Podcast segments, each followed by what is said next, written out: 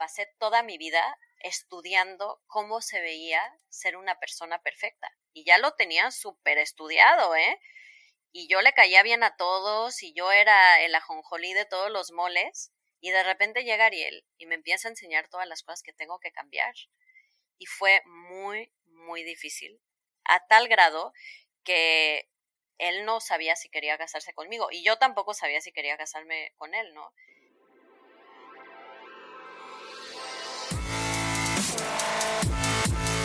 Bienvenidos, Injodibles. Hola, soy Víctor Vargas, coach de vida y alto desempeño, conferencista y empresario. Y en cada episodio te presentaré personas o mensajes injodibles para inspirarte a revelar y expandir los límites de tu mente, tu corazón y tu espíritu. Gracias por acompañarme a conectar y a elevar la vibración. ¡Comenzamos! Bienvenidos, Injodibles. Este día es especial, como todos, tengo una invitada fantástica que tengo muchas ganas de compartir la historia que tiene para contarnos y les voy a hablar acerca de ella. Ella es una coach de crianza, una coach que se ha especializado en ayudar a las parejas, a los individuos, a revelar su mejor versión como padres. Ella está certificada en el J Institute de Parenting y se ha especializado sobre los años, aunque ya nos contará su historia, en, ayudar, como decía yo, a, familias con algo tan importante como es la crianza, que pues tiene sin duda un significado muy poderoso para la humanidad, para lo que estamos en esta tierra, y ya nos contará ella por qué la crianza y qué nos trae. Está conmigo Vane Grunwald. Hola Vane, ¿cómo estás? Hello, estoy muy bien, muy bien. Gracias por invitarme a este podcast tan increíble. Me encanta todo lo que he escuchado. Gracias por tenerme. Es un gusto, Vane. Eh, tenía muchas ganas de, invitarte eh, ya desde hace tiempo.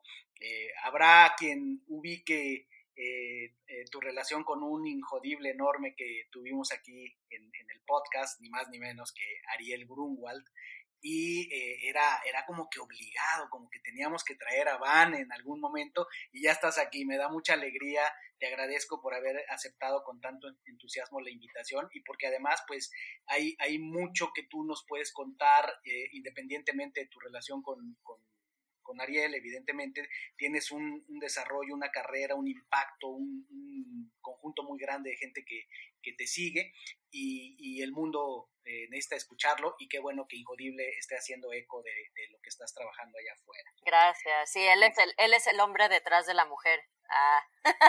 Exacto, el hombre detrás de la mujer. Eh, que están eh, codo a codo, lado a lado y lo sabemos, como parte de su historia son, son una pareja admirable que nos inspira y bueno, ya, ya irá saliendo algo tal vez en la historia, ya tú nos dirás. Seguro, este seguro que sí. Este viaje del héroe que le llamamos el viaje del héroe, que es tu viaje del héroe. Aquí vemos la óptica de Vane Grunwald, ¿qué nos puede contar? Y, fiel a la tradición de Injodible, Vane, empiezo generalmente con esta frase. Érase una vez. ¿Cómo continuarías la frase pensando en esa niña o en el punto en el tiempo y el lugar geográfico donde la quieras empezar? ¿Cómo continuarías la frase érase una vez? Érase una vez una niña muy, muy tímida y temerosa, que vivía en la gran ciudad de México y que quería un futuro muy diferente a lo que ofrecía el mundo en ese momento. Así lo, lo comenzaría yo. México, ok, este se da ese, ese escenario. ¿Y cómo era tu entorno, Vane? Eh, eh, ¿Cómo era tu familia en Ciudad de México? ¿En qué zona? Eh, ¿Qué, era relevante ahí, sobre todo personajes que había alrededor tuyo? Yo crecí en el poniente de la Ciudad de México, em, norteña diríamos, porque los del sur de la Ciudad de México para nosotros eran otra, como otro género de persona, eh, y pues sí, yo viví y crecí ahí. Em, nací en una familia, yo diría, interesante. Eh, de cierta manera conservadora, judía. Em, y era interesante, cuando yo cuando yo nací, mi papá fue justo como el momento en donde él se empezó también a adentrar en la espiritualidad, que en ese tiempo en la comunidad judía no era tan normal, era más una comunidad muy tradicionalista, como dije, como conservadora, más de, la familia. Y mi papá encontró eh, un día un pequeño anuncio en un, en un diario comunitario que lo invitaba a una conferencia del rabino Berg del centro de Kabbalah y él fue a esta plática por algo como que le, le prendió algo por dentro y fue y desde ese momento en adelante que yo tenía creo tres meses fue una parte central de nuestra vida muy interesante porque de nuevo era como fuera de la norma de, lo que mi familia esperaba y de lo que era y de los valores, eh, crecimos como muy allegados a esa comunidad del centro de Kabbalah desde muchísimos años, o sea, 32 años, eh, 32 primaveras hace que yo nací. Y al mismo tiempo, eh, yo crecí con una mamá eh, enferma desde que yo la, desde que yo me acuerdo de ella, mi mamá sufría con un trastorno eh, de eh, un trastorno alimenticio, pues. Y esto fue algo que a mí me marcó muchísimo porque crecimos básicamente en una casa donde los niños eran los papás y los papás estaban ausentes eh, o, o muy involucrados en su vida interna. Mi papá en su vida interna espiritual, mi mamá en su vida interna emocional. Y esa fue más o menos como mi, mi recolección de mi niñez. Era una niñez no con adultos. Yo no me acuerdo de esa interacción con adultos. Era más una niñez pues muy solitaria, eh, muy con un mundo interno mío muy rico de, imaginación, donde mis eh, mejores amigos eran los libros y los jugadores o los, los personajes de mi historia, claro que eran mis papás en esta como periferia que ponían como el, el la escena, pero en verdad era más mi mundo interno que era, estaba muy presente. Eh, tengo una hermana grande y algo que, que a mí ahora que estoy estudiando y, trabajo todos los días con familias, algo que se me hace súper interesante es que ella lo vivió muy diferente a como yo lo viví y cada una de nosotros lo vivimos por separado de cierta manera. Eh, y fue hasta años más tarde que pudimos encontrar la forma de acompañarnos en este proceso. Entonces es interesante para mí ver cómo cada miembro de la familia estaba viviendo experiencias muy intensas, cada quien en su, en su propia forma, pero muy isolados, se dice así en español, como muy separados. Así es, aislados. Aislados, el uno, el uno del otro. Y así, esos eran, diría yo, los jugadores, porque mi familia extendida, pues no, no, yo creo que en ese momento no lograba conectar con lo que estaba pasando con, con mi núcleo familiar. Para la familia de mi papá, que es una familia que yo diría es muy normal, ¿no? O sea, tenían relaciones normales, hacían cosas normales, eh, digo entre comillas, ¿no? Porque obviamente nadie es normal, pero a mi parecer de chica, nosotros éramos como el componente de familia raro, ¿no? y entonces no teníamos mucho contacto con ellos. Eh, todas las reuniones familiares que ellos tenían como que coincidían con las cosas eh, de la Kabbalah que estaba mi papá de la espiritualidad, entonces por una cosa u otra normalmente no podíamos ser parte eh, y cuando sí éramos parte había mucha tensión y era como como incómoda la interacción por mi mamá, porque mi mamá la forma en que se comportaba, sus acciones, incomodaban a, mi familia de cierta manera. Entonces no teníamos mucha relación tampoco con ellos y, por lo tanto sí era como muy solitaria nuestra vida cuando yo más chica. Eso pone eh, el marco de partida de, tu infancia, donde nos, compartes cosas pues, muy poderosas, muy, muy, muy profundas, que seguramente conectarán con, muchas personas en la audiencia. Ya eh, nos compartirás cómo eso se proyecta al futuro. Pero rescato algunas cosas de lo que mencionas, por ejemplo, eh, cómo cada, cada quien, aún viviendo en la misma casa, percibe su propia realidad, ¿no? Hablabas de, tu hermana y justo eh, hace poco entrevisté a, los gemelos Torres, Edgar y César Torres, y, ellos decían lo mismo, pese a que somos hermanos gemelos, cada uno tenemos una forma totalmente distinta de ver el mundo. Coincidimos en muchas cosas, pero en otras cada quien registró eventos que el otro no. Entonces, eh, me, llama la atención como, como, lo mencionas, porque esa es una realidad, ¿no? A veces creemos que por vivir en una familia, pues todos eh, estamos eh, con la misma visión de lo que ocurrió y no necesariamente, ¿cierto? Y hablabas de los libros. ¿Te acuerdas de algún libro en particular que te haya marcado esa edad?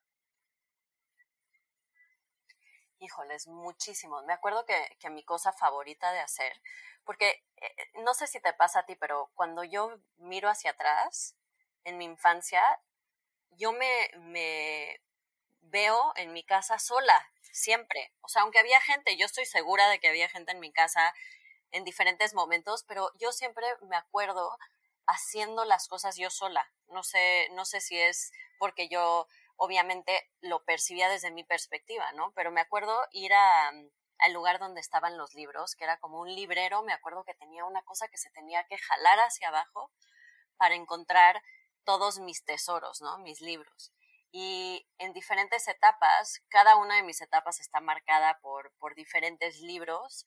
Cuando era más chica, los libros de Anthony Brown, que era un, un eh, escritor ilustrador para, de cuentos de niños, me acuerdo tanto de ellos. Eh, porque eran tan sutiles y tan, tan hermosos como lo, lo escribía eh, y hablaba de temas que yo creo que no, no todos tocaban como los trastornos mentales que podemos sufrir, eh, las pérdidas, los cambios que vivimos como niños. Entonces, eso fue algo que en mi niñez me marcó mucho. Y de más grande, mi, mis favoritos se convirtieron en los libros de fantasía. Eh, en los primeros libros con los que me enamoré fueron las crónicas de Narnia. Los amaba, los amaba. Y yo, yo creo que yo leía como 100 libros al año. O sea, yo era una máquina devoradora de libros. Eh, es algo que sí le agradezco muchísimo a mi mamá. Mi mamá sí me inculcó el amor por la lectura. Y para mí ese amor me salvó en mi niñez. Me ayudó a vivir la vida a través de, los personajes de los libros y yo me acuerdo que tenía siempre un deseo súper grande de experimentar la vida, de hacer cosas extraordinarias y me di cuenta que para mí los libros eran la manera de hacerlo. Y cuando me acuerdo cuando encontré los libros de Harry Potter, porque yo soy de la generación cuando salieron los libros, o sea, el primer libro creo que, si no estoy mal, Harry Potter en el primer libro él tenía 12 años y cuando salieron los libros yo tenía 12 años. Y para mí fueron, o sea, yo me acuerdo, la devoción que tenía para encontrar el libro que acababa de salir. Me acuerdo en una ocasión le compré el libro a alguien que, que lo tenía en, en un camión. Se lo compré, oye, te puedo comprar tu libro porque estaban agotados, ¿no? Eh, entonces, esos son los libros que a mí me, me, marcaron muchísimo. Normalmente eran libros de fantasías donde había un héroe que se salía de la realidad común y hacía cosas extraordinarias. Eh, lo que me encantaba, por ejemplo, de Narnia y de los libros de Harry Potter es que él era un niño muy común y los niños también de, de las crónicas de Narnia eran niños común y corrientes, no eran niños con superpoderes, no eran niños eh, súper cool, súper bien adaptados, al revés, eran niños que estaban sufriendo cosas en su familia, eh, donde venían de familias disfuncionales o imperfectas, y ellos lograban superar eso y, y ser héroes, ¿no? Justamente en la, en la historia de, del héroe. Pues eran muy claramente historias de héroes, de niños normales. Entonces yo, yo me veía muy reflejada en eso y decía, pues a lo mejor yo también voy a poder hacer algo extraordinario.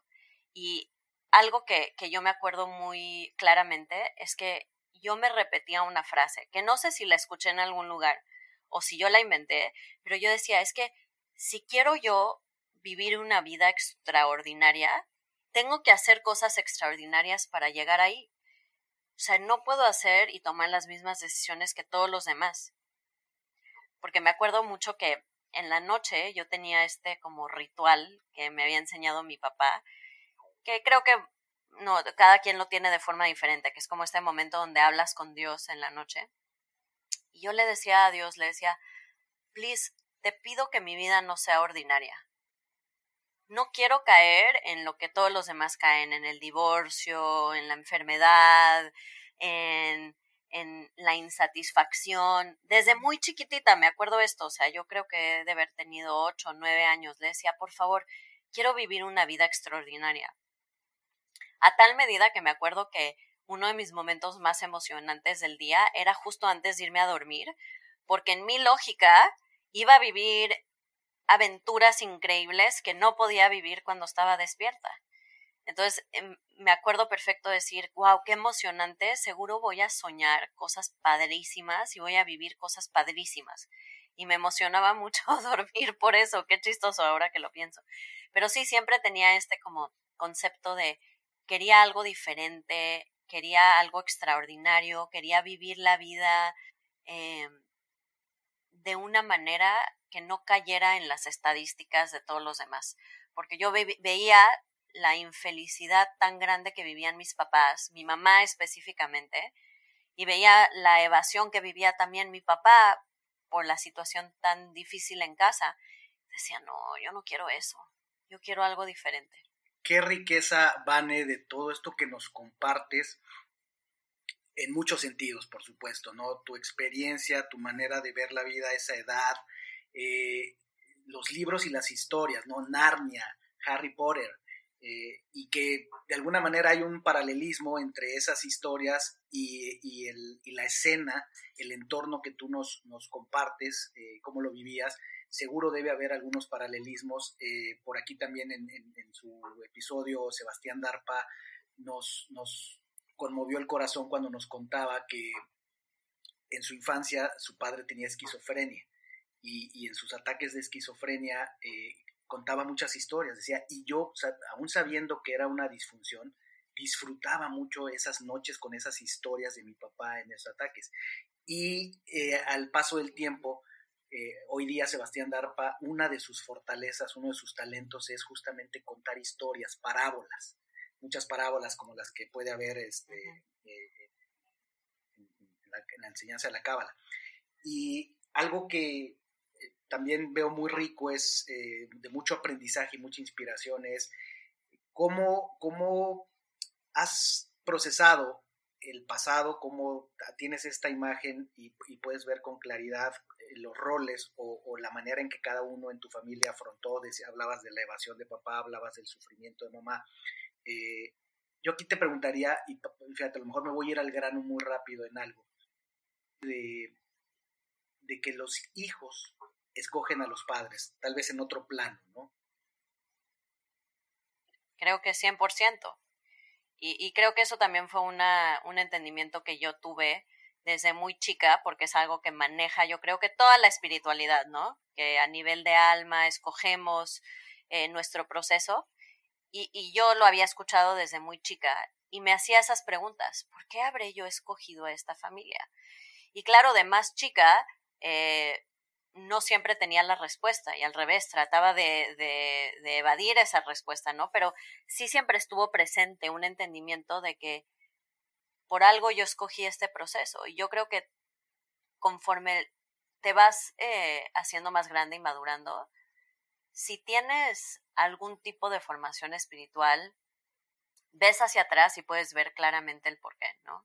¿Por qué escogiste tú ese proceso y estas personas y estos jugadores en tu juego de la vida.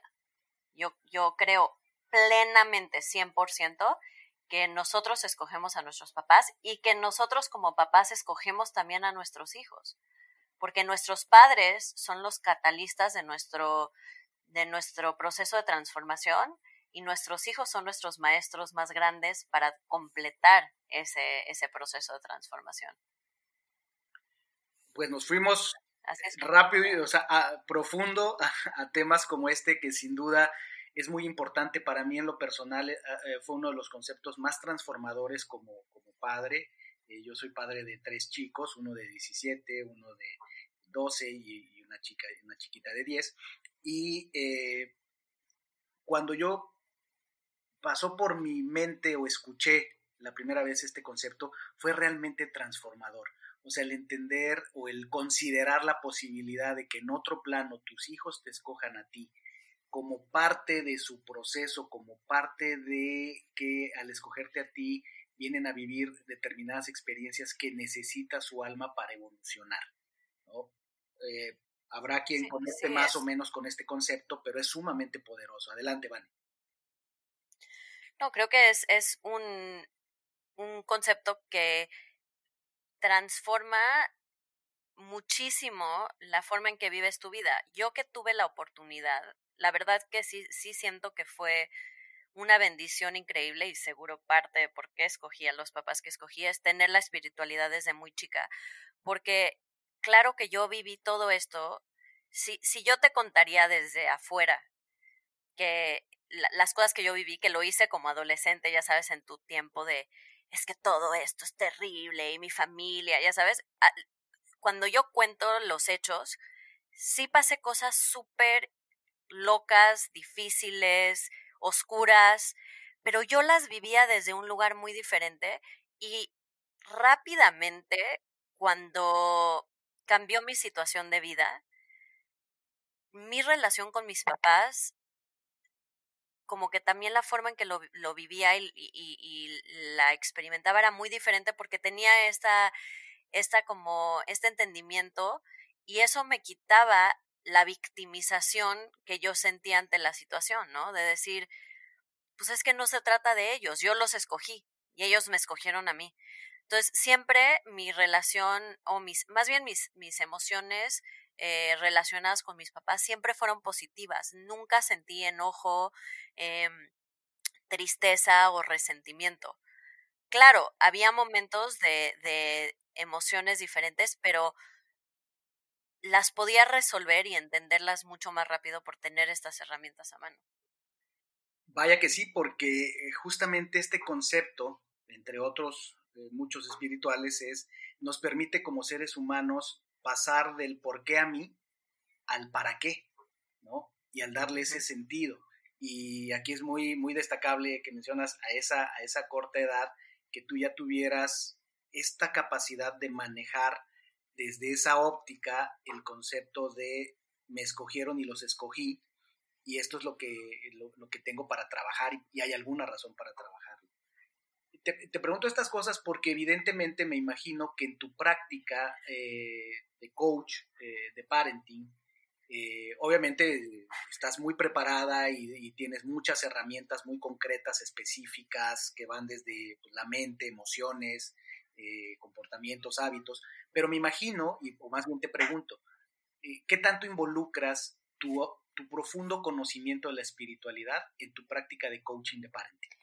Es interesante porque como fue algo que yo les explico a los papás es que los primeros siete años de vida básicamente definen una gran parte de tu vida adulta. Todas las heridas que tuvimos en ese tiempo, todos los entendimientos, las experiencias, son en lo que se basan nuestras reacciones y nuestra interacción hoy en día. Entonces, imagínate que para mí, eh, lo que yo viví de chica siempre tuvo el tinte de la espiritualidad, o sea, la forma en que a mí me enseñaron a lidiar con la vida siempre fue con estos principios espirituales. Entonces, aunque no quisiera, la forma en que yo veo la vida está basada en esos conceptos, porque es la manera que me enseñaron a vivir, ¿me entiendes? Entonces, 100% en mi coaching, a veces digo cosas que digo, ay, para mí eso es normal, pero a lo mejor para la otra persona no. Como, por ejemplo, recuerda que tus hijos te escogieron. ¿No? O esto es parte de una película más amplia. Cosas que, que yo siempre he dado por hecho, que son parte de mi entendimiento de la vida. Y, y, mm, se me olvida que no es lo mismo para todos. Entonces, claro, claro que son la base de la forma en que yo coacheo y ayudo a las personas, porque en verdad es la forma en que yo vivo mi vida. Y porque es un, un instrumento y un, un, don que te ha sido dado, el, el tema de, de, la espiritualidad. Por eso estamos hablando en esta conversación también de eso. Es de tu historia, pero no podemos separar tu historia del camino de la espiritualidad para los que te conocemos. Eh, evidentemente, pues eh, es parte de tu, de tu, de tu esencia y de tu, de tu viaje del héroe. Eh, si, si, retomamos don, don, donde, donde íbamos, eh, este entorno, estas, estos libros, estos personajes, eh, la adolescencia, ya nos hablaste un poco de ella, pero esa, digamos que, pensémoslo así, era tu normalidad, era el entorno en el que te tocó crecer. ¿Cuándo ubicas tú en tu historia, en tu viaje de la heroína, eh, que viene un punto de inflexión, un punto de transformación donde ah, viene, eh, emerge, tiene que emerger algo en ti? ¿A qué edad sería? ¿Dónde, ¿dónde lo ubicarías? Creo que sí, puedo ubicar perfectamente ese momento, eh, porque yo de, chica era sumamente, sumamente cohibida, especialmente como en la escuela, ¿no? Me imagino que tener tanta instabilidad, inestabilidad en la casa, pues claro que, que no me daba confianza en mí misma en los ámbitos sociales, ¿no? Y algo dentro de mí, que es algo que Ariel siempre como que fue, fue el primero que me mencionó este concepto y se me hizo genial, que es, yo me sentía defectuosa de fábrica, de que todos tenían todas las piezas y que a mí me faltaba una o dos. ¿Has escuchado alguna vez este concepto? sí, sí lo he escuchado. So, para mí yo tenía eso súper profundo. Yo decía, claro, mi familia es un desastre. Algo a mí me falta que todos los demás tienen. Y yo me acuerdo que desde muy chica lo que me dediqué es como hacer como un camaleón porque yo decía, es que yo no sé cómo es la gente normal. Entonces voy a observar a todos, que luego, claro, fue, fue un, un gran beneficio cuando ahora estoy trabajando con personas de todo tipo, es que yo desde chica tenía esta como capacidad de observación muy enfocada en por qué la gente hace lo que hace y cómo lo hace, porque yo me sentía que me faltaban todas estas herramientas. Entonces era muy callada, era muy observadora. Full era la que bulleaban, no tenía amigas. Eh, igual viví esa parte de mi vida muy sola y muy interna. Me acuerdo inclusive que me daba pena cuando me pedían, oye, llama al señor de la tienda y pídele dos kilos de carne y que pasamos por ella. O sea, me dolía tener que hacer esa llamada por lo tímida y lo insegura que era. Y por lo mismo, pues eso, vivía una realidad en la escuela no muy grata, me, me daba tremenda ansiedad, era una niña muy ansiosa. Eh, entonces, todas las mañanas era tortura para mí, me acuerdo así, ir a la escuela con la, el estómago dado vueltas de la, de la angustia de llegar y de la realidad que vivía todos los días y por lo mismo siempre tenía como relaciones de amigas muy abusivas y literal, o sea, de que eran ellas eran como las que mandaban y yo siempre era la que la sumisa que hacía, ¿no? Y me acuerdo perfectamente. Yo creo que debo de haber tenido 12 años, más o menos. No sé qué, o sea, yo siempre, de, como te dije, tenía estos diálogos como de, de entendimientos que ahora de grande digo, wow, qué padre, ¿no? Eh, desde muy chica, por ejemplo, en esos momentos de, de, ansiedad profunda de ir a la escuela y así, me acuerdo pensar, Vanessa, acuérdate que esto es solo una parte chiquita de toda tu película. Esto no va a durar para siempre, solo tienes que sobrevivir un poquito más, ¿no? O me acuerdo también como eh, en, en momentos donde me hacían bullying, meterme al baño y rezarle al universo, decirle, yo sé que yo soy buena y que tú me vas a ayudar y tenía certeza absoluta de que el universo, que Dios, que la luz, que como le llames, me iba a ayudar y siempre me ayudaba. O sea, yo tenía una relación con Dios súper profunda. Y me acuerdo en algún momento, no te puedo explicar exacto qué pasó, pero estaba ya yo tan harta de vivir la vida como yo la vivía, que todo esto que yo había aprendido y que me decía yo a mí misma, de si quieres vivir una vida extraordinaria, tienes que ser extraordinaria. Y me acuerdo un día decir, ¿cómo quiero ser? Quiero ser confiada. Quiero que en ese momento, obviamente, van madurando las cosas que, quieres y cómo te ves como una persona feliz, ¿no? En ese momento yo decía, quiero que me valga madres lo que la gente piensa de mí. Quiero vestirme como quiera, quiero ser una mujer fuerte. Y entonces me acuerdo perfectamente que llegué a la escuela al día siguiente, vestida como medio, dark, así como yo quería o como yo quería enseñarle a la gente esa fortaleza. Y llegué con esa niña que arruinaba mi vida, que me hacía la vida de cuadritos, que en ese momento era entre comillas mi mejor amiga, y le dije, ya no quiero ser tu amiga. Y me fui y proactivamente me senté sola en el recreo y dije, me vale, ya no puedo vivir mi vida más así. Y me sentí tan liberada. Y desde ese momento hubo un cambio como muy importante para mí. De decir, yo decido quién soy y voy a vivir mi vida de esa manera, siendo quien quiero ser, no dominada por mis miedos y mis inseguridades, sino dominada por mi deseo de, de a dónde quiero ir. Y esto fue un momento muy poderoso para mí de saber que yo puedo decidir eh, quién quiero ser, que a la larga me, me hizo mucho bien por mucho tiempo y luego tuve que también tener un proceso de regresar a mis raíces y poder atenderlas, pero en ese momento fue como una, una salvación y un sentimiento de empoderamiento importantísimo.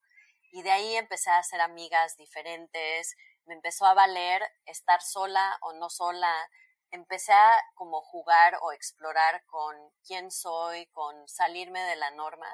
Y, fue muy bonito, en verdad fue muy bonito, fue como un momento de, mucho cambio y, muy poderoso para mí, que me acuerdo así, ese fue mi primer momento de, cambio, ¿no? Importantísimo, y literal pasó de un día para otro. Esa es eh, fantástica esta experiencia que nos comentas, porque es, es como muy común que las personas ubicamos el, punto de transformación o, nuestros puntos de transformación en la vida como resultado de un evento externo, ¿no? Algo me obligó a, ocurrió tal cosa, eh, apareció tal persona, nos quedamos sin dinero, cosas de ese tipo. Pero no es el único camino. De hecho, ya lo he mencionado en otros episodios, eh, hay un concepto, que de hecho son palabras japonesas, que se llaman Kensho y Satori, lo que dice este concepto es, los seres humanos vamos a evolucionar sí o sí. Y hay dos maneras de, evolucionar. Una es eh, por conciencia propia. Tú vas adelante de la ola, eres proactivo, te desarrollas, eh, puede ser que tengas maestros alrededor, pero tienes esa conciencia de hacerlo. O tomas una decisión un buen día, te hartas, pero lo haces tú. Ese, es, ese se llama Satori, es una conciencia, iluminación interna repentina por ti mismo. Y el otro mecanismo que tiene la vida es el, es el Kensho, que es cuando viene ese golpe que le llamamos el golpe de la vida, es cuando viene esa adversidad muchas veces inesperada, cuando nos ponen en situaciones extremas, que no nos queda más que revelar eh, nuestra fuerza interior, ¿cierto?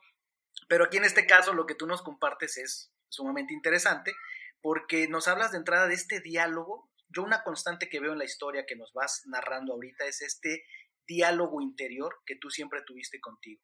Y este es sumamente importante y en coaching lo usamos mucho, el tema de cuál es la historia que te cuentas.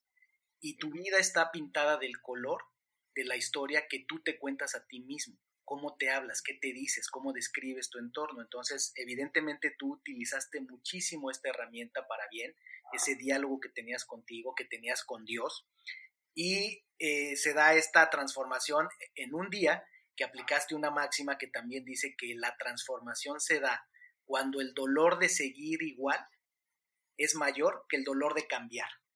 Y esa es otra forma interna de empujarnos al cambio.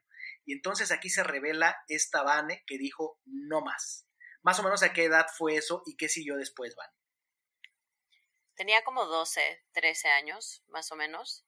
Eh, y coincidió con también un momento donde decidimos mi hermana y yo eh, irnos a vivir con mi abuela, porque mi mamá ya estaba muy enferma. Era un proceso, no un proceso, era un vivir diario súper difícil y en algún momento eh, decidimos internarla y ella se escapó de la clínica. Ahora que lo veo hacia atrás me da mucha risa porque, o sea, parece historia de, de película, ¿no? Se escapó de la clínica y regresó de nuevo a la casa y dijimos, mi hermana y yo, si es que no regresas a, a tratarte, a poder realmente tomar en tus manos tu, tu sanación, pues nos vamos a ir, porque ya esto es inaguantable, era de verdad algo más allá de, de lo que podíamos soportar a esa edad. Y efectivamente ella ya nos regresó y empacamos nuestras cosas y nos fuimos a vivir con mi abuela paterna por un buen rato. Y eso yo creo que también fue parte del cambio, ¿no? De, de decir, yo puedo salirme de una situación que no me está funcionando. Y lo hice súper entera, súper como tranquila y viendo hacia adelante. Eh, yo siempre viví esa relación con mi mamá, así como que yo estoy haciendo todo lo que puedo y el resto no depende de mí, de cierta manera. Em, y de ahí mi papá empezó a salir. E, entre medio de todo esto, me voy hacia atrás un poquito, yo empecé también a ir al centro de Kabbalah, porque de chica el centro de Kabbalah era más un dolor de cabeza que un, aunque, aunque era parte de, de mi realidad y las enseñanzas eran parte de mi realidad, causaban muchísima tensión en el matrimonio de mis papás, porque mi papá estaba completamente volcado en eso y obviamente eso no le parecía a mi mamá, que ahora lo entiendo, ¿no? Pero en ese momento yo decía, ya, por favor, o que mi papá se salga de toda esta locura, o que mi mamá se meta, porque yo ya no puedo más. Entonces yo en verdad no iba, porque obviamente mi lealtad hacia mi mamá, pues era de que no, el centro de Kabbalah no es bueno, eh, porque se está robando de cierta manera a mi papá. Cuando yo me salí de la casa empecé a ir y me hice muy, muy amiga de una señora de 30 años, yo tenía 12, 13 años, y yo me enamoré de ella, porque era lo opuesto a mi mamá, era una mujer fuerte, guapa, exitosa en su, en lo que ella hacía, era mal hablada, mi mamá era lo opuesto, era callada, era dulce, nunca hablaba mal. Entonces ella se me hacía alguien espectacular y creé esta amistad pues poco usual, ¿no? De una niña chica. Yo le decía, yo voy a dormir a tu casa. Eh, y me la vivía con ella. Ella me llevaba a comer los domingos porque en mi casa pues nunca había nadie. Me compraba ropa con el poco dinero que ella tenía de, de lo que ella hacía. Eh, imagínate, o sea, ella de verdad me tomó debajo de sus alas y, yo la amaba con pasión y locura. Y cuando mis papás, porque mi papá no se separó de mi mamá hasta un año después de que nosotros nos salimos de la casa, eh, y cuando por fin lo hizo, yo de cierta manera ahí metí palanca y empezó a salir con esta, esta chica con la que yo, que era mi mejor amiga, pues. Y se casaron poco tiempo después.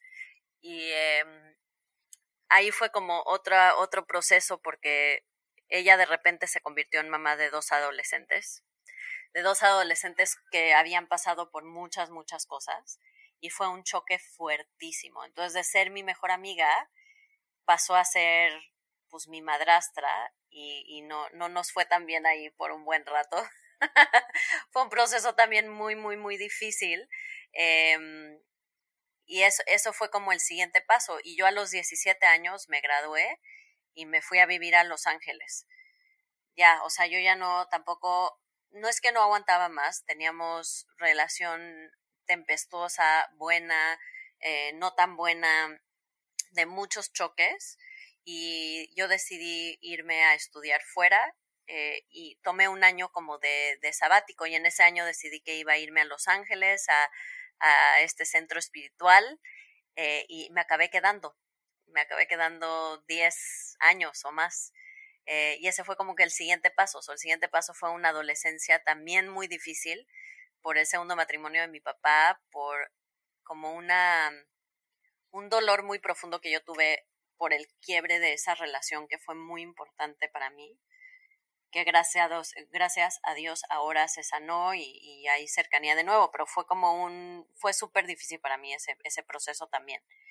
Entonces, fui de tener una mamá muy como que, que nos apoyaba, que nos decía que éramos lo máximo, pero súper enferma, incapaz de estar presente, eh, que nos causaba mucha vergüenza, a tener una mujer súper fuerte que yo sentía que, que no me quería, pues, por, por ponerme reglas, por ponerme límites que mi mamá nunca pudo hacer, ¿no? Entonces fue también como un proceso muy interesante. Yo decía, es que, ¿cuándo voy a tener yo un break, no? Le decía al universo, man, dame un break. No puede ser, ¿por qué todo tiene que ser tan difícil? Me acuerdo perfecto que yo me decía, es que siento que a todos los demás las cosas le vienen tan normal y yo tengo que trabajar tan duro por todo lo que tengo en mi vida, como que nada nada más puede fluir y estar feliz, como que todo tengo que trabajar tan, tan duro para lograrlo, ¿no? Entonces, eh, no sé si eso te contesta la pregunta o yo también ya me... Totalmente. no, no, no, aquí eh, la historia toma un giro súper interesante. Eh, normalmente, como sabrás, este podcast está eh, inspirado en la estructura del viaje del héroe y entonces es normal que en algún punto, es común que en algún punto pregunto y dónde están esos ángeles que aparecen, esos mentores. Y eh, lo, me, dejaste con la, con la boca abierta cuando escucho que aparece ese ángel, incluso dijiste la, frase, me tomó bajo sus alas. Y qué interesante cómo eh, se convierte esta relación de, de una amistad, de un ángel, por llamarlo así, que aparece en tu vida, y después cómo cambia la relación. Esto es de, telenovela, ¿no? De, película. Este, un giro sumamente interesante. Entonces, queda más que contestada la, pregunta. Y bueno, escuchamos incluso hasta el tema de, la relación se ha, sanado, ¿no? Ha cambiado, lo cual eh, es, es, muy positivo y nos da mucha esperanza a todo el mundo, ¿no? Entonces te vas a Los Ángeles, Vane en Los Ángeles, eh, me imagino, es, eh, estuviste vinculada, dijiste, este lugar especial, que, fue el Centro de Cábala de Los Ángeles. Sí, sí, sí, sí. Y en esa etapa de tu vida, ¿qué ocurre? Ahí es donde conoces a, ya sabes quién. Em, sí, yo de hecho conocí a Ariel, que ahora es mi esposo, cuando yo tenía 14 años y él tenía 19, porque nosotros estábamos súper allegados al centro de Kabbalah. Mi papá era uno de los alumnos más cercanos al Radberg y viajábamos siempre a verlo.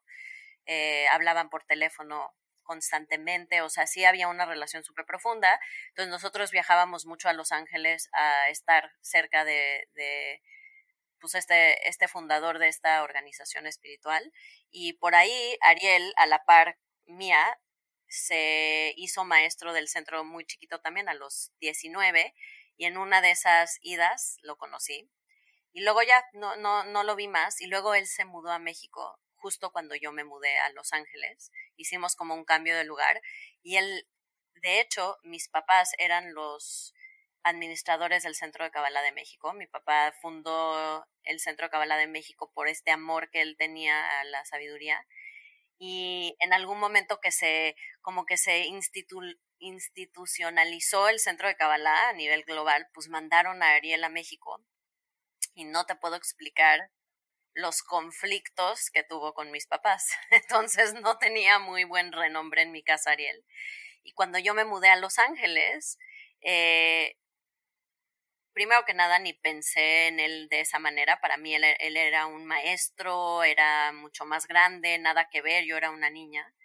Y ya lo, lo paré de ver por muchos años, o sea, lo veía aquí y allá, pero no, no era una parte importante como de mi desarrollo. En ese momento más bien como que fue un momento de,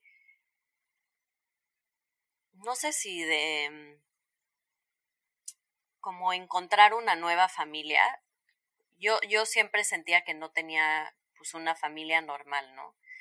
Entonces, yo creo que esa fue mi forma de tratar de encontrar un grupo en el que pertenecía, en donde no me sentía rara, no me sentía fuera de lo común y como crecí con toda esta gente, de cierta manera también era mi familia y conocía mi historia, ¿no?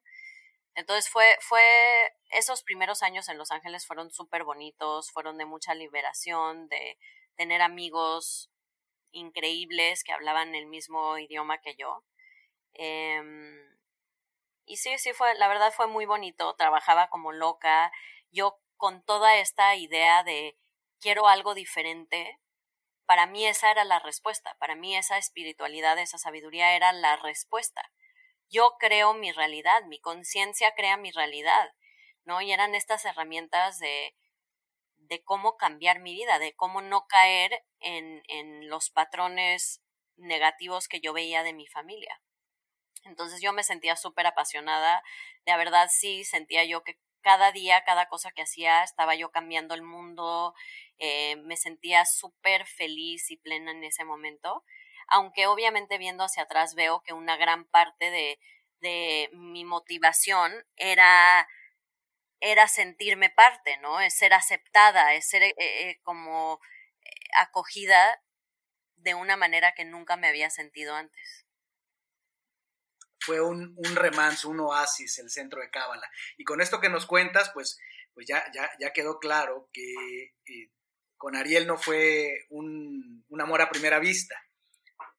y lo, cual lo hace más interesante, ¿no? Porque cuando es amor a primera vista, pues ya muy rápido, sí, nos vimos, nos flechamos, supimos que éramos el uno para el otro, pero lo hace interesante es, ahí se le pone pausa, no pasa gran cosa, se conocen y Después tú vives esta, esta época que acabas de describir en, Los Ángeles, en este centro eh, espiritual, el centro de Cábala, y me imagino pues es todo un proceso de transformación. ¿Y, dónde es donde, no, no, sé si tu siguiente transformación es ya esa, cuando se da esa relación con, con Ariel, ¿cómo fue? Yo creo que mucha gente va a querer escucharla. Las habilidades se desarrollan en la calma, mientras que el carácter se forja en la tempestad. Es por eso que este es el momento de poner en práctica tu entrenamiento. Es momento de utilizar las herramientas poderosas que tanta gente injodible que ha pasado por estos micrófonos nos ha compartido. Por eso es que he creado un kit de herramientas totalmente gratis para que tengas algo concreto y sólido que poner en práctica, con qué apoyarte para atravesar esta crisis del coronavirus. Lo que tienes que hacer es registrarte en injodible.mx diagonal toolkit, se deletrea T-O-O-L-K-I-T, y ahí podrás obtener una guía hecha con los shots de inspiración, con los shots de fuerza mental, de fuerza de carácter, de fuerza de espíritu, de los 20 injodibles que tuvimos en entrevistas en la primera temporada. Además, en este toolkit vas a encontrar la poderosísima meditación de seis fases guiada por mí. Y además vas a poder descargar en PDF una guía hermosa poderosa que te describe cada una de las fases de esta meditación. Así es que, como siempre digo, no nos elevamos al nivel de los retos y oportunidades que nos presenta la vida, sino que más bien nos derrumbamos al nivel de nuestro entrenamiento. Por eso pongo a tu disposición estas herramientas con las cuales vas a poder apoyarte en tu fe, construir tu certeza y hacerla extensiva para los que te rodean. Recuerda, Ve a injodible.mx diagonal toolkit y después compártenos en la sección de comentarios tu experiencia usando estas herramientas para que nos podamos enriquecer en comunidad.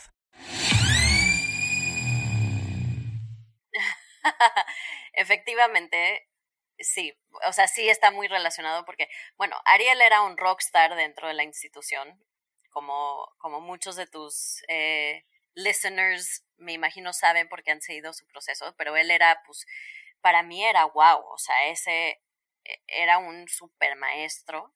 Em, y desde que yo lo conocí, algo dentro de mí sí reconocía algo especial dentro de él. Eh, había algo ahí que no sabía yo explicar exactamente, pero él se me hacía diferente a toda la otra gente que yo había conocido. Así es la única forma que yo lo puedo describir. Reconocía que había algo diferente en él y me pasaba a veces que cuando estaba haciendo cosas en mi día a día en Los Ángeles, había una voz dentro de mí que me decía súper claramente, recuerda esto, esto lo vas a necesitar cuando estés con Ariel. Yo decía, ¿qué onda con eso? O sea, ¿de qué hablan? Yo, yo en mi mente, Ariel era alguien completamente fuera de mi, de mi, ¿cómo se dice? Out of my league. ¿Cómo se dice eso en español? Fuera de, de mi territorio, ¿no? Esa línea sí, de mi alcance. ¿No? Fuera de mi alcance. Yo, para mí, en mi versión, era yo súper como nerd, no era nada cool. Eh, y él era lo opuesto, o sea, siempre había sido súper popular desde chavo en, en, Chile, era guapo, a todos les caía bien, eh, era súper exitoso, venía de una familia que a mí se me hacía mucho más normal que la mía, eh, conocía a sus hermanas, se me hacían lo máximo, entonces yo decía, no, o sea, este tipo nada que ver conmigo, ¿no? De cierta manera. Em, y me vinieron, me venían todo el tiempo estos, esta como, esta voz voy a decir, porque no era mía, no era que yo decía, ay, sí, para nada, o sea, para mí estaba fuera de la, de, del realmo, del, ¿cómo se dice? De, de la posibilidad, ¿no? De la realidad, para mí esa relación, ni siquiera era algo que, que lo pensara. Y me venía mucho, pero al mismo tiempo me venía mucho este pensamiento. Vas a necesitar esto cuando estés con Ariel no me digas, o sea, no me preguntes de dónde. Y tuve otras relaciones y, y cosas allá. Em, y me acuerdo perfecto un día que él vino a, no me acuerdo qué evento vino a Los Ángeles, y yo ya le había como confesado este pensamiento a mi mentor en ese momento allá, mi mentor, y me dijo, no quiero que te acerques a él. Esa fue su respuesta ante mi confesión de que me venía este pensamiento, que no, no tenía yo emociones o sentimientos con Ariel, era nada más esta como algo que me decía ese mensaje. Me decía, no interactúes con él. Eso es lo que me dijo mi mentor en ese momento. Entonces yo, pues, bien obediente, me, pues me alejé, me distancié eh, y no lo vi en todo ese viaje para nada. Yo ya tenía 20 años en ese momento, o sea, ya había crecido, ya era diferente, ¿no? Un poquito. Y me acuerdo perfecto que era justo antes de Shabbat, que es un, lo que nosotros festejamos todos los viernes en la noche, y yo estaba arreglando o limpiando algo en la sinagoga, y cuando abrí la puerta, estaba Ariel sentado ahí, como en un pasillito, en un banco. Y él me vio, y yo lo vi, y como que nos quedamos así los dos medio choqueados, por alguna razón había alguna energía diferente ahí, y nos saludamos y yo me fui. Y él me empezó a escribir un poquito como en ese tiempo en AOL, ¿no? ¿Cómo estás? ¿Qué onda? Recuerden que en este tiempo él era como el maestro principal en la Ciudad de México, donde mis papás estaban llevando el centro y había un súper desencuentro entre ellos. Entonces teníamos puntos en común, ¿no? O sea, él me conocía perfecto, conocía perfecto a mi familia. Y entonces, pues yo dije, pues a lo mejor me está escribiendo más por eso, ¿no? O sea, de que siente la responsabilidad de medio de cuidar de mí. Y me siguió escribiendo aquí y allá. Y cuando él se fue al aeropuerto, eh, me escribió del aeropuerto, ya me voy, y no te puedo explicar exactamente qué me poseó, o sea, literal fue como una posesión, espero buena, que, o a lo mejor sabes que fue mi, mi naturaleza escorpiónica intensa que dije, ya sé, la forma en que me voy a quitar este, perdón por la palabra, pinche pensamiento recurrente de Ariel, es le voy a decir, le voy a confesar, y me se va a reír en mi cara y me va a decir, no, mira, eso pasa muchas veces, cuando hay un mentor o cuando eh, es normal, no, nada que ver. Y eso me iba a arder tanto que me iba a remover este pensamiento tan molesto que me tenía yo todo el tiempo. Entonces, no me digas, de nuevo, no te puedo decir de dónde vino, pero decidí escribirle y le dije, oye, es que me pasa esto, que pienso mucho en ti, todo el tiempo y lo mandé, send. Y no me contestaba. Y no me contestaba. Y no me contestaba. Yo creo que fueron los peores como 30 minutos de mi vida. O sea, agonía heavy de, o sea, esto a lo mejor lo tomó súper mal, a lo mejor le va a llamar a mi mentor, a lo mejor, no sé, o sea, yo ya me hice una película. Y no me acuerdo cuánto tardó, pero tardó mucho tiempo y de repente me escribió, yo también. Y me acuerdo ese momento así, toda la sangre se, se bajó, ya sabes, de mi cabeza, se fue de mi cabeza y se fue a mis pies. Y yo, ¿qué? O sea, honestamente, sinceramente, yo no esperaba esa respuesta. Para nada. Y luego se subió al avión y ya no me respondió más. Y yo, oh my God, ¿qué voy a hacer? ¿Qué significa esto para mí, para mi vida? Em, y, pues sí, fue, fue así un poco el comienzo. Él me empezó a, escribir. En ese tiempo nosotros eh, éramos pues monjes. No, no había así relación de novios, de nada más que platicar. Entonces platicábamos, me llamaba, estudiábamos juntos eh, de los textos espirituales. Muy sexy, ¿verdad? Y, em, y en algún momento yo tenía también esta presión de que mi mentor me había dicho que no, no debería de estar platicando con él, era como una distracción a mi trabajo espiritual, ¿no? Y, em, y eh, por fin él, siendo muy Aries, Ariel dijo, le voy a preguntar a mis maestros si está bien que salgamos. Y yo, no, no, no, por favor, no hagas eso, no, yo no quiero una relación, no estoy lista, no está bien. Pero él como buen Aries fue y le preguntó a todos y entonces salió a la luz que estábamos saliendo. Y pues de cierta manera una cosa se dio a otra y, dijeron que sí, no sé por qué, porque en, en, en, la realidad en la que vivíamos normalmente pues salías para casarte, no salías por salir y yo estaba muy chica y él también no era como que tan, tan mayor, pero por alguna razón dijeron que sí. Y salimos como una, un, un año a larga distancia, él en México y yo en Los Ángeles. Y empezamos a eso, a hablar, hablar, hablar, hablamos y hablamos más y seguimos hablando hasta que un día dejaron de hablar. y me dijeron, hasta que ya no hablamos más, no. Y eso es como estamos hoy día. No, no es cierto. Al revés.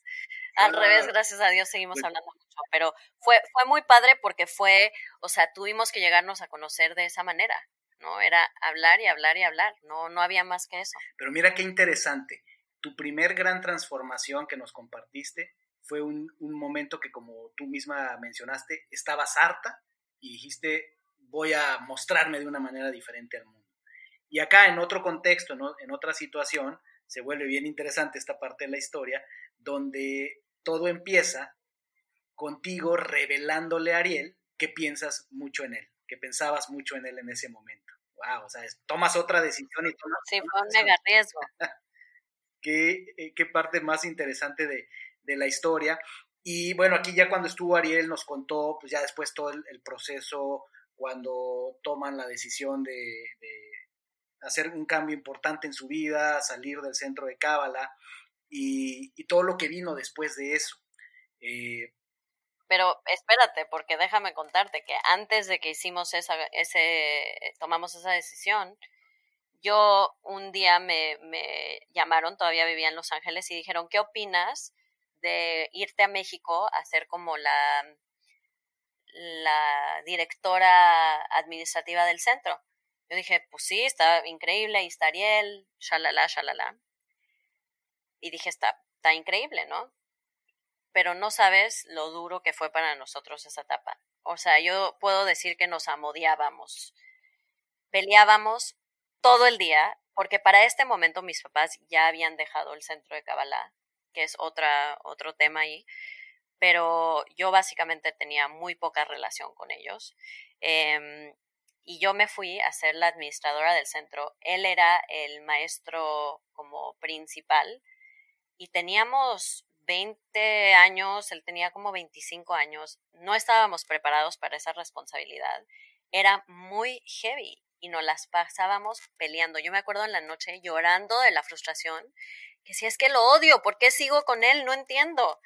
Pero algo en mi corazón decía, sigue, sigue ahí, sigue ahí. Y de verdad, o sea, pregúntale a él, él puede confirmarte que era mutuo, o sea, era muy difícil la relación, muy, muy, muy difícil.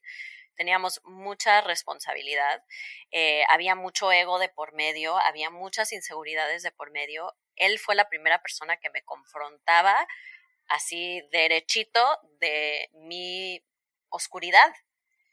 Y eso me chocaba porque yo lo que quería era al revés, era ser perfecta, era que todos, ¿no? Yo, yo venía de este lugar de, de pasé toda mi vida estudiando cómo se veía ser una persona perfecta. Y ya lo tenía súper estudiado, ¿eh?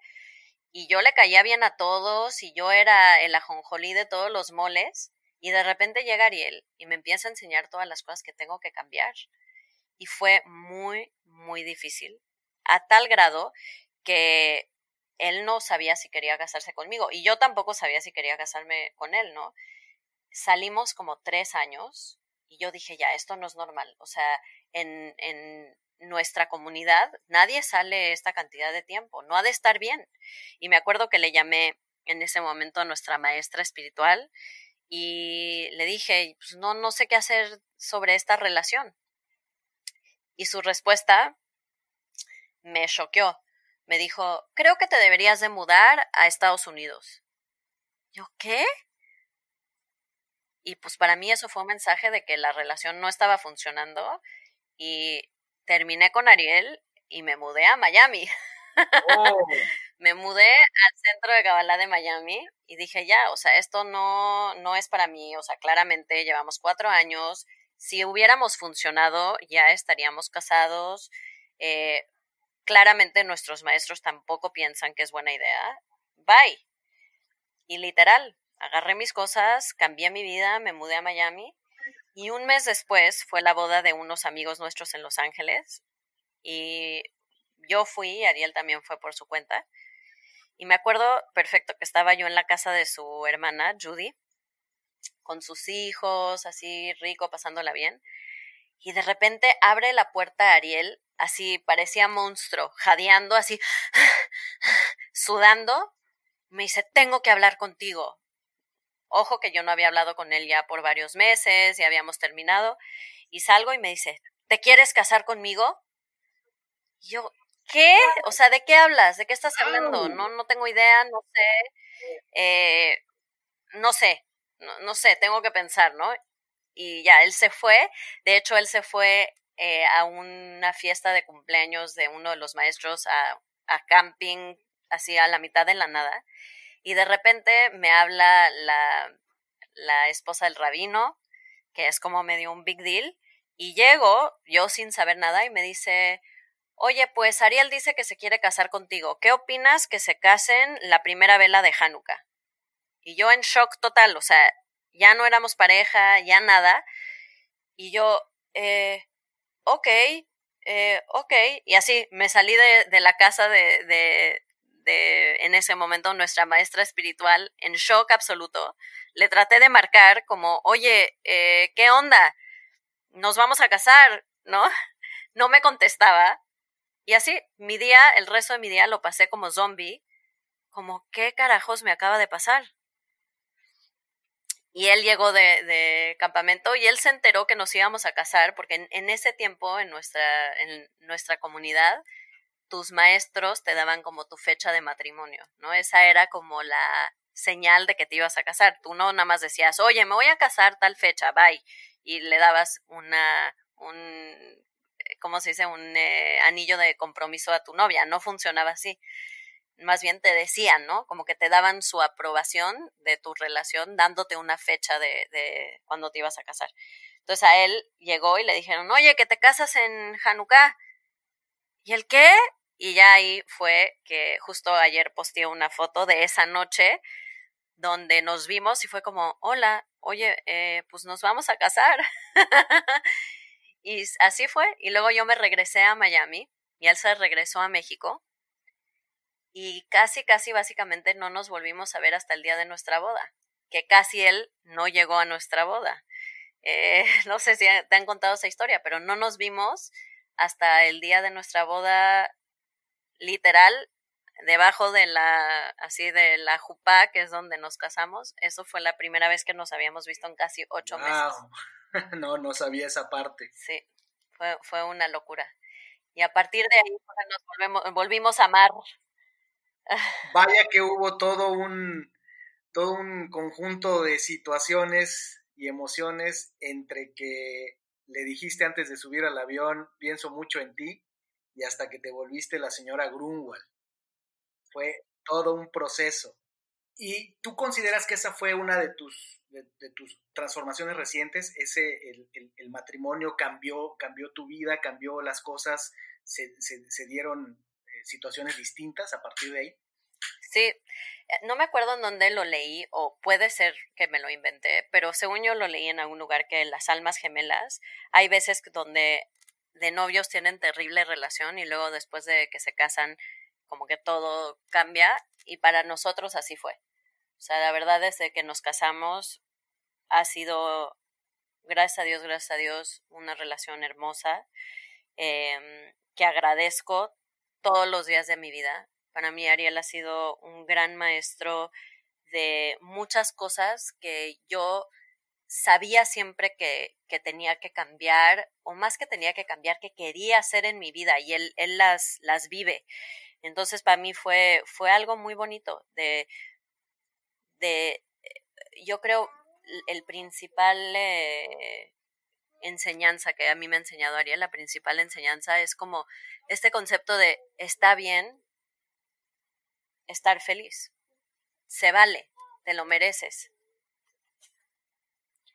Que él lo viva. Él nos compartía esa, esa frase poderosa que, si recuerdo bien, se le atribuía esa enseñanza a su papá, el de serve your happiness first, ¿no? que es como una, una frase de poder eh, de Ariel. Y mencionas algo también que considero y comparto, muy poderoso, es esa, esa relación profunda con, con, tu pareja, cuando sabes que realmente es tu pareja, es que sí puede haber amor, pasión, enamoramiento, momentos eh, gratos, pero tu pareja, uno, mira hacia el lado espiritual, al, mismo lado espiritual que miras tú, van en un mismo camino, eh, aunque no sepan exactamente el, el destino, pero también tiene esta característica que te hace ver tu obscuridad, como decías tú algo importante ahí es eh, esa función de, nuestra pareja. Así como nuestros hijos, decíamos muy al principio, nos escogen, son nuestros grandes maestros, vienen a pulirse ellos con nosotros y vienen a pulirnos a nosotros, lo mismo pasa, pienso yo, con, la pareja. La pareja, cuando es una relación relevante, verdadera, trascendente, eh, te va a dar muchos placeres, pero también te va a dar muchos aprendizajes a través de mostrarte tu obscuridad, mostrarte tus áreas de oportunidad. Eh, y creo que lo acabas de, decir de una manera muy, muy hermosa en el, sentido de cómo ustedes además lo vivieron con esa relación mitad eh, laboral, por así decirlo, y, mitad en su enamoramiento y cómo todo se fue, se fue desenvolviendo. Sí, 100%. Yo, yo algo que la verdad siento que es como nuestra llave del éxito, porque no puedo decir que es nada más, es esta como formación que tenemos, que se nos fue dada por nuestros padres, de que el cambio es bueno, que crecer es bueno. Entonces yo creo que eso es lo único que nos ha permitido, por ejemplo, atravesar ese tiempo tan difícil de, de amor y odio, de todo el, cambio que hemos pasado los últimos años. Yo creo que la clave para nosotros ha sido esa, que los dos somos personas que están buscando cambiar y ser mejores. Y por eso funciona. Yo creo que si en una relación las dos eh, personas están abiertas a cambiar y tienen el deseo de, de crecer y de transformar, ya la hicieron. eso es lo que yo pienso, eso es lo que yo he visto de mi experiencia. Entonces, la verdad, yo siento que fue algo que se nos fue dado, de cierta manera, fue un regalo eh, y que nos ha permitido convertirnos en quienes somos hoy. Totalmente. Eh, eh, hay un estudio de, Harvard, que de hecho hay un TED al respecto que tiene millones de views, y eh, lo que este estudio que se corrió por, por, muchos años, cerca de 80 años lleva este estudio, lo que demuestra es que, entre otras cosas, al final del día, lo más importante para lograr una vida plena en los seres humanos son las relaciones. Y, algo habla acerca de que, por ejemplo, en las relaciones de pareja, no necesariamente la buena relación es en la que todo es cordialidad, en la que nunca hay discusiones, sino lo que ellos han encontrado es que lo más relevante es que las personas se sientan apoyadas una en la otra, sientan que pueden confiar una en la otra en los, en los tiempos duros. Y eh, eso se demuestra en, las, eh, como tú lo has mencionado, en los momentos difíciles que ustedes han pasado antes de casarse, esta, esta tensión que hubo por el tema eh, de, la, laboral, por así decirlo, y luego pues viene esta transformación cuando ustedes dejan el centro de Cábala, que ya Ariel nos dio cuenta de pues todo, todo lo, que, lo que vivieron en este reconfigurar su vida, en este salir a un mundo distinto al que estaban acostumbrados, enfrentarse a ahora cómo vamos a, vivir, de, cómo, cómo vamos a reconfigurar todo esto. Y lo que nos quedó claro, lo que me quedó claro a mí en la conversación de, de Ariel es, ahí detrás, al frente y al lado, hubo y hay una gran mujer una, una, una mujer estoica, una eh, ahora madre, este, eh, al pie del cañón con sus hijos, pero al pie del cañón con su esposo. Eso creo que quedó clarísimo en la, en la conversación de Ariel y honor a quien honor, merece, Vane.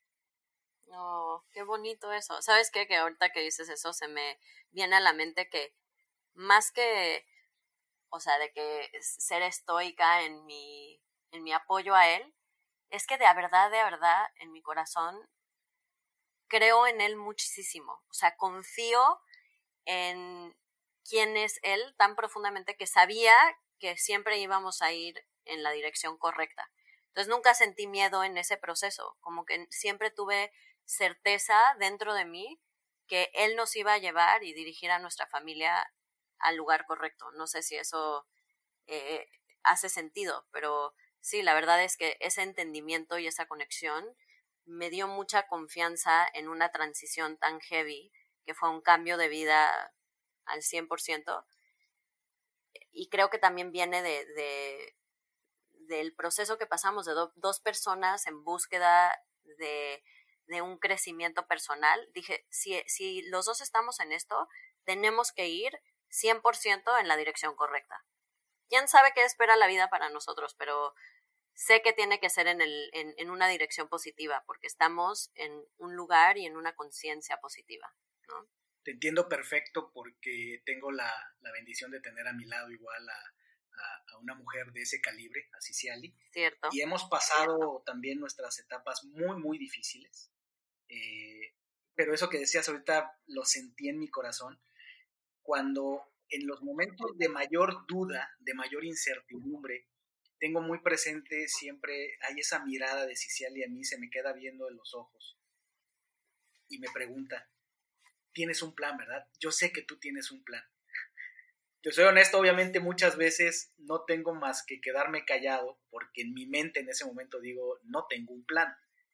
Pero en el fondo es todo lo que necesito escuchar de ella porque con eso siempre siento que me dice, confío en ti, confío en ti. Exactamente lo que acabas de decir, Vane. Eh, perdón que lo diga yo aquí de, parte de mi historia, pero es así lo siento. No, claro, es que sí, absolutamente.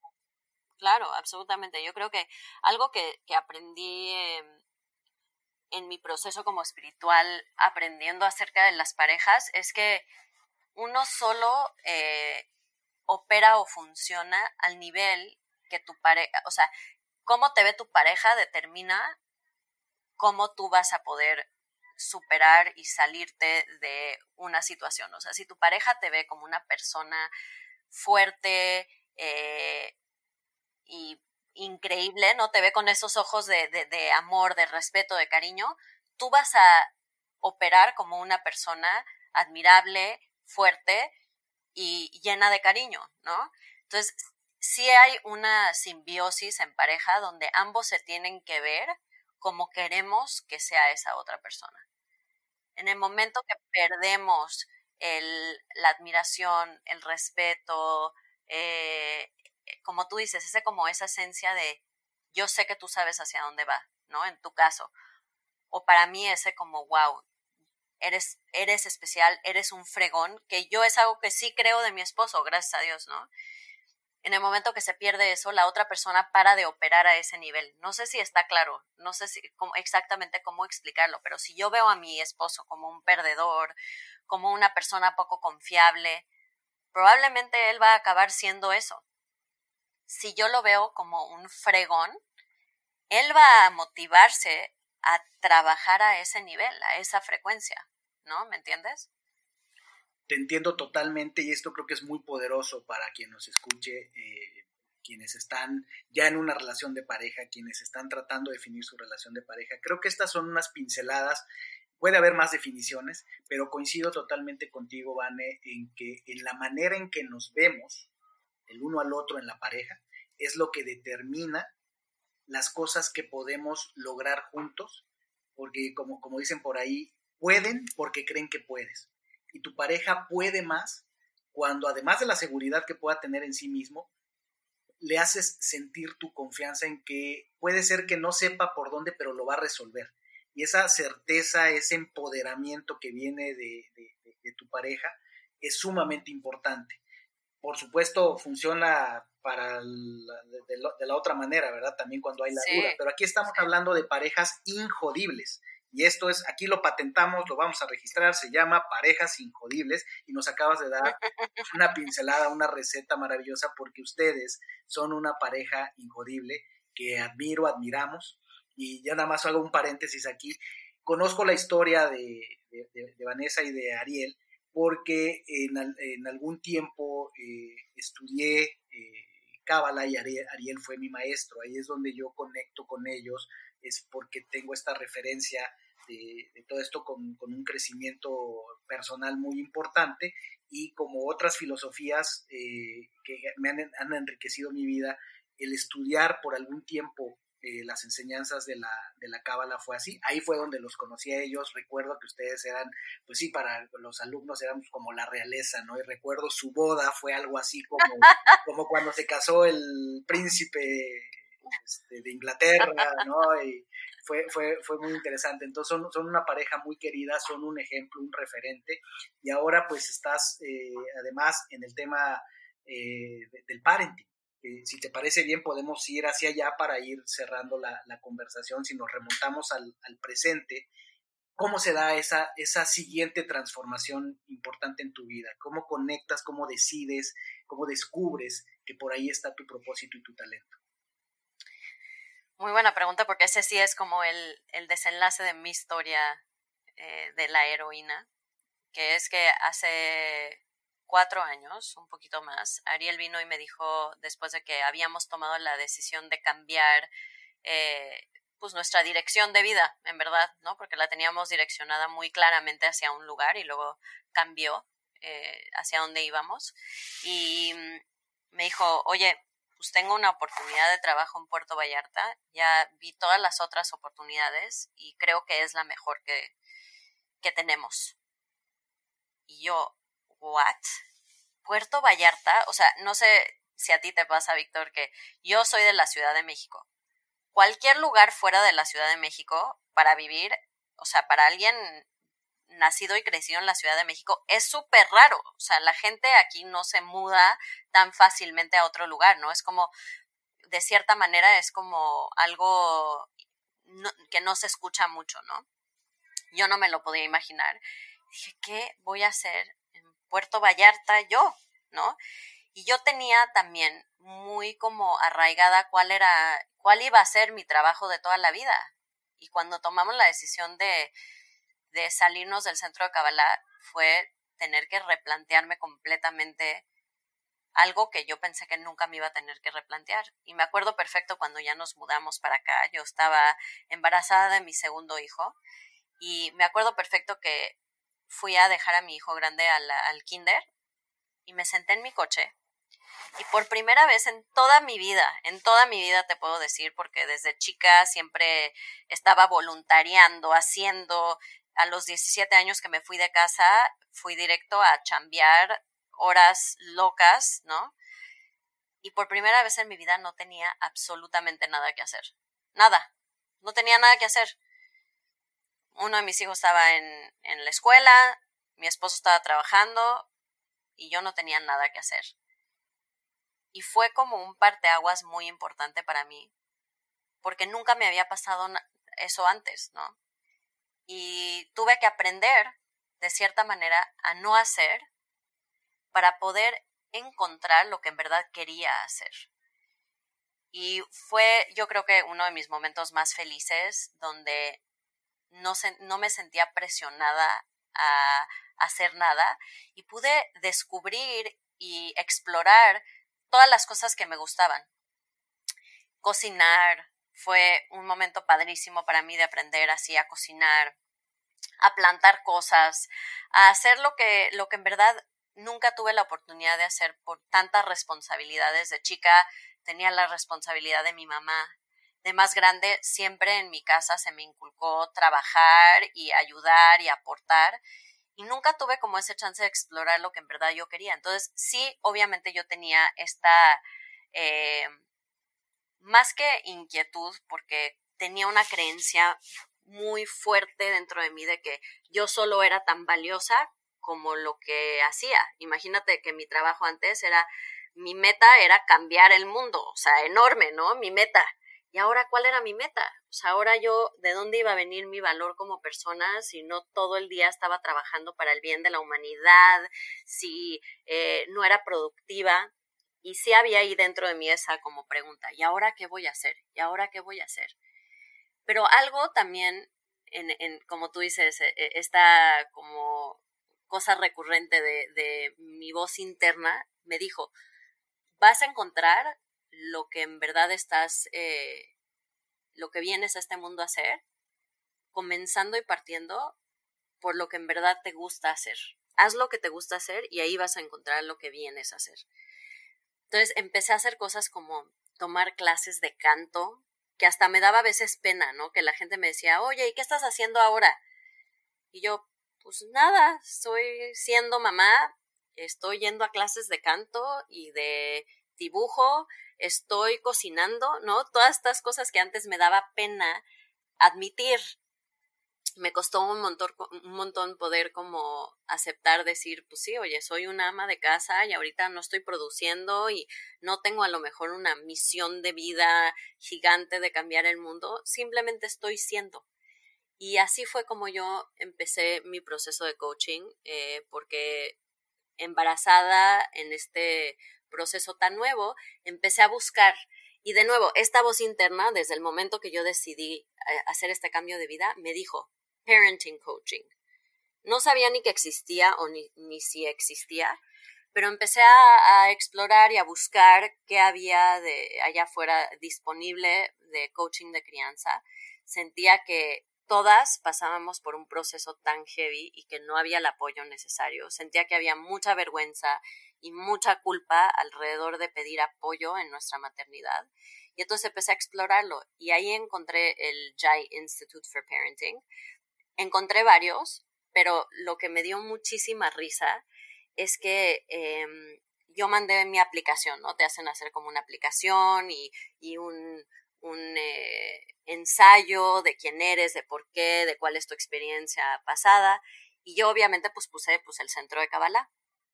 Y me habían agendado, como era rutina, una llamada con la persona de admisiones del instituto y el día de mi cita me escribieron y me dijeron, Joe Jai, la fundadora del instituto, quiere personalmente hacerte tu, tu entrevista. dije, ay caray, ¿por qué? Y cuando, me, cuando entré a la llamada me dijo, fíjate que yo estudié mucho tiempo en el centro de Kabbalah y el Rav Berg me casó y sentí que fue como un mensaje divino, que ahí era donde yo tenía que estudiar y ahí estudié y, y ha sido algo la verdad hermoso para mí, hermoso, hermoso, porque algo que, que siempre decimos eh, en el centro de Kabbalah, o, por lo menos yo lo escuché muchas veces, es que somos maestros no porque sabemos más, sino porque somos los que más lo tienen que, que aprender, ¿no? Que lo tengo que escuchar una y otra y otra vez para poder realmente integrarlo. Y creo que como mamá, tener que constantemente estar aprendiendo, escuchando la historia de otros, eh, buscando ¿no? respuestas para los demás, ha sido el regalo más grande porque me mantiene constantemente trabajando en esa área de mi vida que es tan importante y en todas las áreas, porque siempre digo que mis, mis clientes, que también tengo hombres, siempre me empiezan eh, buscando por sus hijos y acabo hablando de su pareja, siempre. Entonces, mi vida eh, siempre está como alrededor de la crianza y la pareja, que para mí es lo más importante en mi vida. Es mi familia, mis hijos y mi pareja. Entonces, me toca estar constantemente eh, despierta a, todo lo que tengo que cambiar, a cómo puedo mejorar, a cómo puedo ser más amable conmigo misma, cómo puedo estar más eh, en conexión conmigo, con mis hijos, con mi pareja. Entonces, la verdad ha sido una bendición increíble y sí ha sido como la culminación de un trabajo eh, muy padre para mí, especialmente viniendo desde el lugar donde vengo, de una mamá que, que de verdad trató y quiso ser lo mejor que pudo, pero pero tuvo mucho lugar, ¿no? Mucho espacio para crecer, que yo sentí mucha carencia de, de esa como figura materna y ahora me toca poder hacer este trabajo que obviamente viene a sanarme a mí, pero que también puedo usarlo para ayudar a los demás.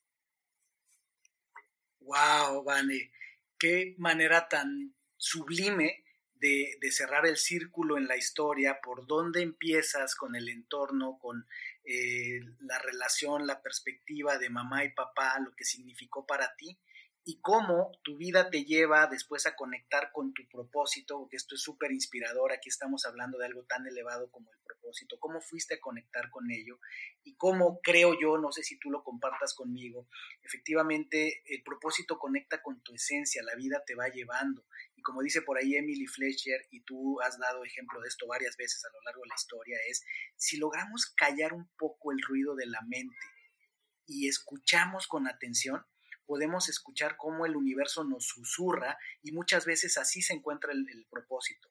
Son, es una voz eh, que habla bajito, que cuando escuchamos conectamos con ella y aquí es como tú conectas con, el tema del parenting, que además es sanador para ti, que tiene mucho significado por toda tu historia de vida.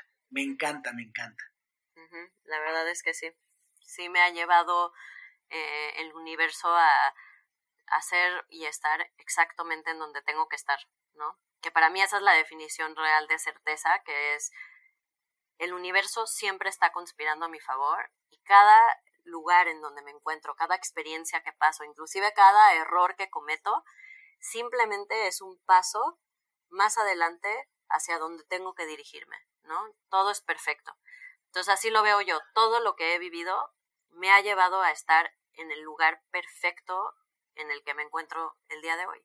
Si no hubiera tenido la mamá que tuve, no estaría aquí. Si no hubiera tenido o sufrido el bullying que tuve, no estaría donde estoy hoy. Si mi papá no se hubiera casado y yo no hubiera pasado por este proceso, no estaría aquí hoy, ¿no? Cada, cada paso te lleva exacto, eh, en, en el camino exacto que tienes que estar. Totalmente de acuerdo. Y aquí el punto es lo, lo, hermoso con lo que esto se redondea. Creo que es una, una, historia muy, muy extraordinaria, pero cómo se ha ido hilvanando. Y debo aquí también confesar que además pues eh, tengo un, elevado respeto por el, por el parenting.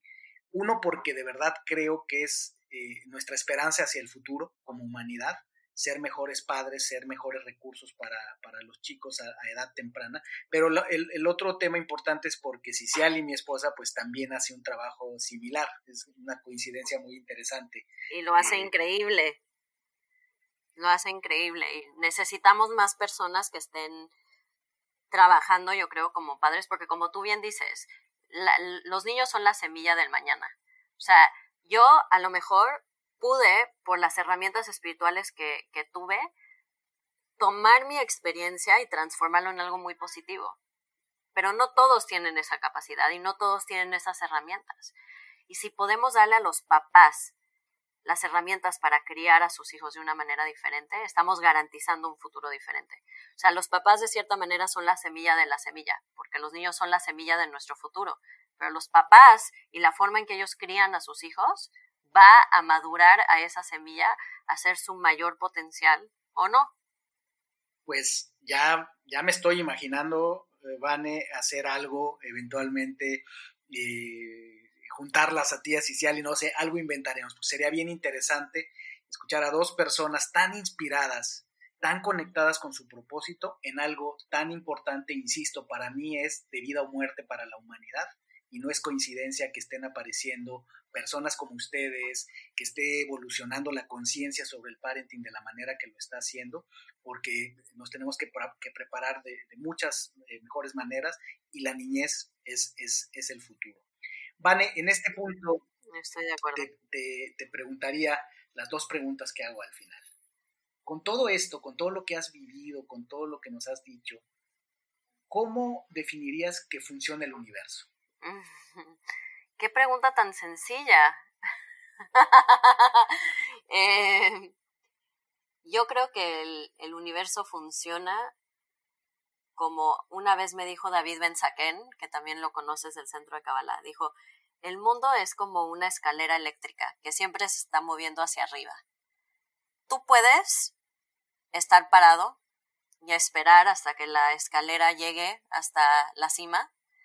Puedes tú bajar varios escalones e ir en contra de este movimiento hacia arriba de la, de la escalera eléctrica. O puedes tú tomar pasos y, y ir lo más rápido que puedas hasta llegar hasta el tope. Siempre estamos moviéndonos hacia arriba.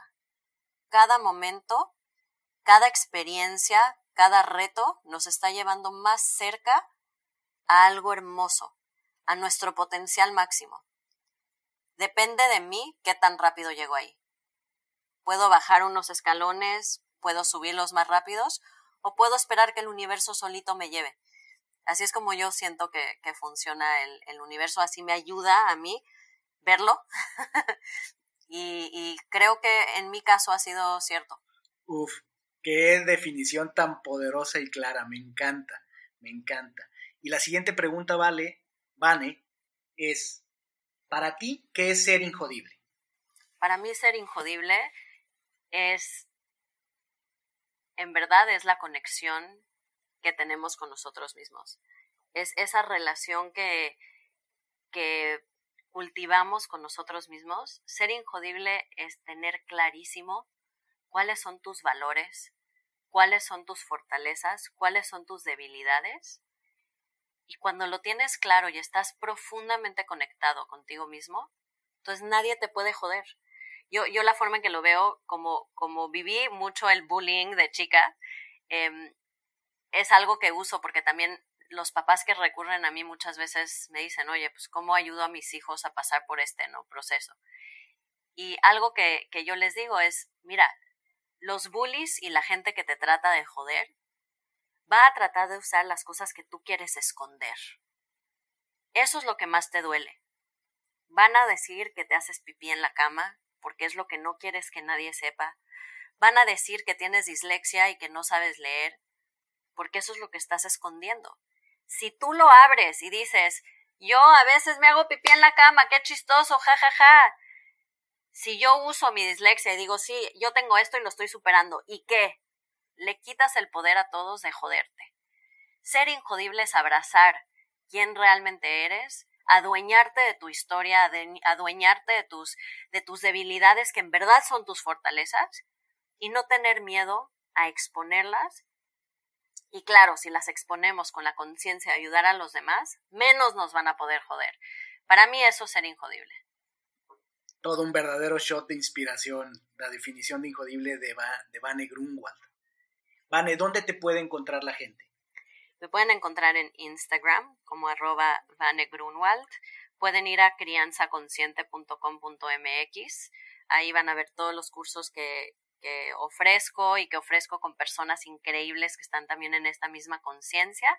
Eh, y me pueden escribir en, en vanessa arroba crianzaconsciente.com.mx y les contestaré todos los emails mensajes directos que me dé la vida, especialmente en, esta, en este tiempo tan interesante en el que nos encontramos, que tenemos a nuestros hijos encima y al trabajo y el, cuidado de la casa, pero si Dios quiere yo les contesto todo por ahí, por esos medios. Muy bien, pues ahí están las, los puntos de conexión con, con Vane. Vane, muchísimas gracias, ha sido una conversación tal cual como le esperaba, increíble, profunda y elevada.